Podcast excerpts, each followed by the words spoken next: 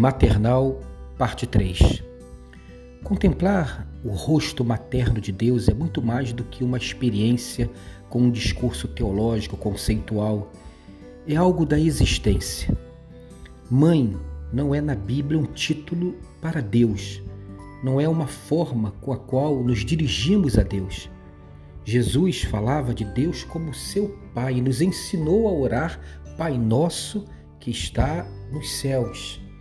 Nisso se conclui que a maternidade de Deus é essa experiência de vida com um amor que se compadece das nossas fraquezas, pois a atitude de Deus em contato com a nossa miséria, com as nossas indulgências, com o nosso sofrimento, com a nossa humanidade, é revelar a sua face materna, um Deus que nos ama e nos ama como uma mãe.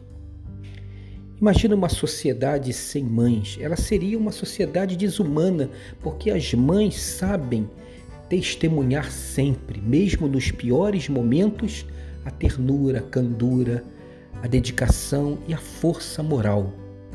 As mães transmitem muitas vezes, no sentido mais profundo do que é espiritualidade, as primeiras orações, os primeiros gestos de devoção que a criança ainda na primeira infância aprende. As mães vão escrevendo o valor da fé no coração de cada um de nós.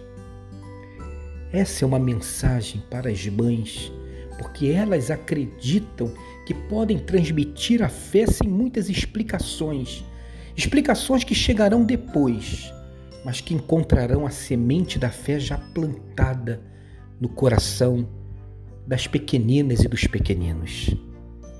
Sem as mães, simplesmente não haveria os fiéis.